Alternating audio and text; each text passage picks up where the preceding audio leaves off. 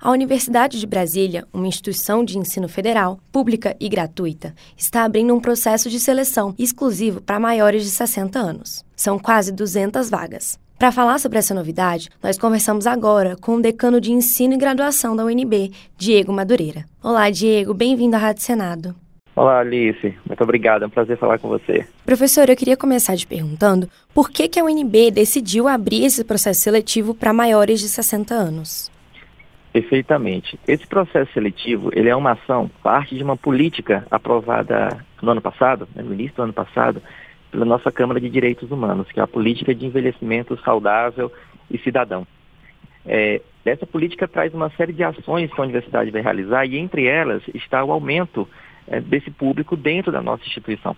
Então, por isso, um processo seletivo exclusivo para pessoas com 60 ou mais, para que a gente tenha um aumento desse público dentro da nossa instituição como parte dessa política institucional.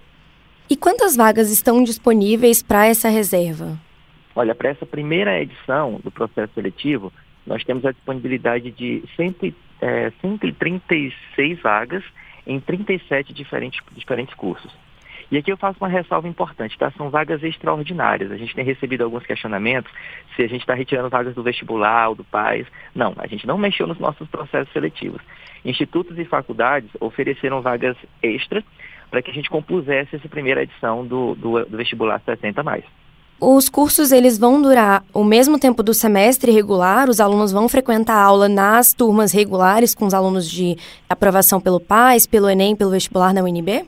Exatamente, são os mesmos cursos de graduação, com os mesmos direitos e deveres, e esses, esses estudantes, esses alunos que nós vamos receber, dos 60 a mais, eles vão integrar as, as turmas de 2024.1, ou seja, desse próximo semestre letivo que começa em março. Então, são todos cursos de graduação completos, presenciais, e é, seguem a, a turma desse ano.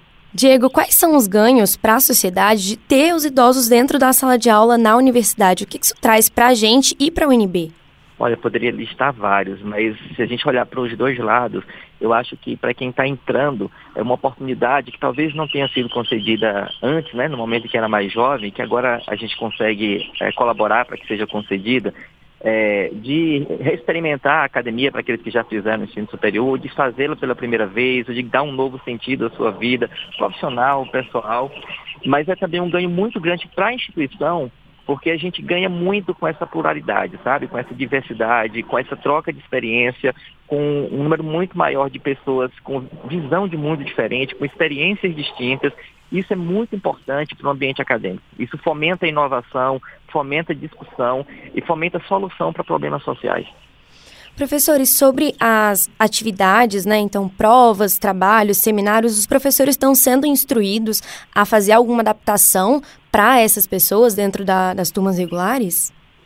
Sim, na verdade, a gente tem uma série de ações de acolhimento previstas pra, pra, para o ano né, de 2024, que começa com o acolhimento dos próprios estudantes, com 60 ou mais, que chegarão, com algumas orientações específicas, é, mas também ações ao longo do ano de acolhimento orientação tanto desses estudantes quanto de professores, servidores, outros estudantes, profissionais que vão lidar né, no dia a dia, com o cuidado, Alice, da gente não cair naquela, naquele estigma de achar que a gente precisa tutelar a pessoa com 60 mais, né? Aí a gente entra naquela questão do, do idadismo, né? De, de de estar questionando a competência dessas pessoas. A gente entende que elas têm plena competência de completar um curso de graduação como qualquer outro. Mas, claro, existem algumas peculiaridades desse público que precisam ser cuidadosamente abordadas. É isso que a universidade está tá pensando para o ano de 2024 e para os anos seguintes. Certo. E você já tem alguma ideia de quantos interessados se inscreveram ou por hora não? É, a última parcial que nós tivemos era de cerca de 1.400 interessados. Esse número deve crescer um pouco, porque a, a, na próxima semana as inscrições vão até a quarta-feira, dia 10, e de, de 8 a 10 de janeiro, portanto, de segunda a quarta próximos, nós também faremos a inscrição presencialmente, lá no prédio da reitoria. Até então ela está sendo feita só online. Então há uma expectativa de aumentar um pouco esse, esse número de interessados, até porque também a inscrição é de graça, né? É, já na próxima semana. E agora, para finalizar, eu queria que o senhor falasse para a gente como é que funciona o processo seletivo, onde os interessados podem fazer a inscrição. É, você falou que no prédio da reitoria, é, qual vai ser o horário, como é que vai funcionar isso, qual documentação eles precisam levar. Perfeito. Então, a inscrição ela está aberta já há algum tempo, pode ser feita online e todas as informações, incluindo o link para o, o, sistema de inscrição, estão no nosso site, 60mais.unb.br. 60 o número, tá? 60mais.unb.br. Lá nós temos a disponibilização do edital completo, então é importante a leitura do edital detalhado bem como o acesso ao link para o sistema de inscrição, como eu havia comentado, e tutoriais com passo a passo de como fazer essa inscrição, um FAQ também, perguntas e respostas frequentes sobre o processo seletivo, está tudo lá no nosso site. Eu chamo a atenção para duas coisas.